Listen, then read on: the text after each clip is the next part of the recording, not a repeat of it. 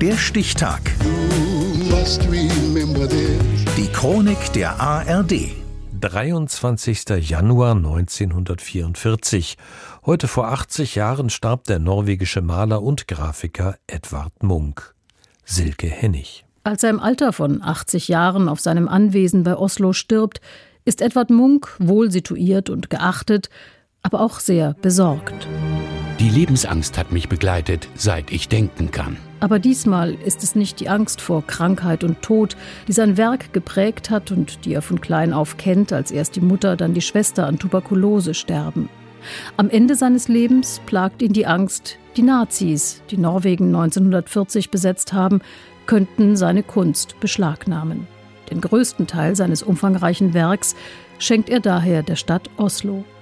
Dabei verbindet Munk eine besondere Beziehung mit Deutschland. Es ist seine erste Ausstellung 1892 in Berlin auf Einladung des Vereins Berliner Künstler, die ihn berühmt macht, dank eines Eklats. Sicher hatte Anton von Werner als Vorsitzender des Vereins seine Unterschrift unter die Einladung gesetzt, aber er musste wohl keine Ahnung von einem Maler Munk gehabt haben, denn sonst hätte er es sicherlich nicht getan. Notierte damals der Bildhauer Max Kruse. Anton von Werner erklärte die Ausstellung als einen Hohn für die Kunst, als Schweinerei und Gemeinheit für geschlossen.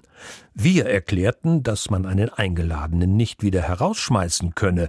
Darauf Werner, det ist mir ganz egal, die Ausstellung wird geschlossen. Munk begreift den Skandal als Chance und zieht nach Berlin, wo er mit Unterbrechungen mehrere Jahre bleibt. Er ist Teil einer internationalen Kunstszene, porträtiert Mäzene wie Harry Graf Kessler oder den Unternehmer und Politiker Walter Rathenau und experimentiert mit druckgrafischen Techniken. Munks Stil veränderte sich mit den Jahren, meint die Kunsthistorikerin Jill Lloyd.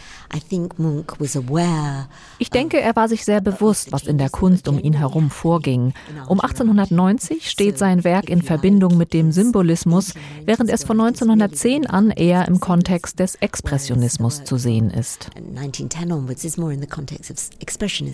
Munk arbeitet an seinem Lebensfries, einer Folge von Bildern, die von Geburt bis Tod das ganze Leben erfassen und dem Publikum das Verständnis erleichtern soll.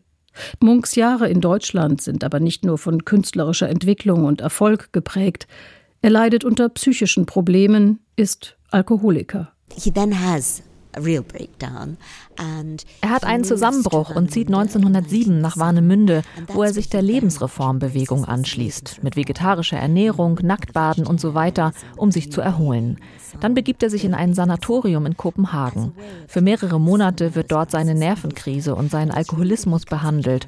Und als er da herauskommt und zurück nach Norwegen zieht, rückt die Natur ins Zentrum seiner Weltsicht. Selbst Munks berühmtestes Motiv, der Schrei, ursprünglich Geschrei betitelt, handelt von der Natur. Ich fühlte das große Geschrei durch die Natur, steht handschriftlich auf einer Lithografie.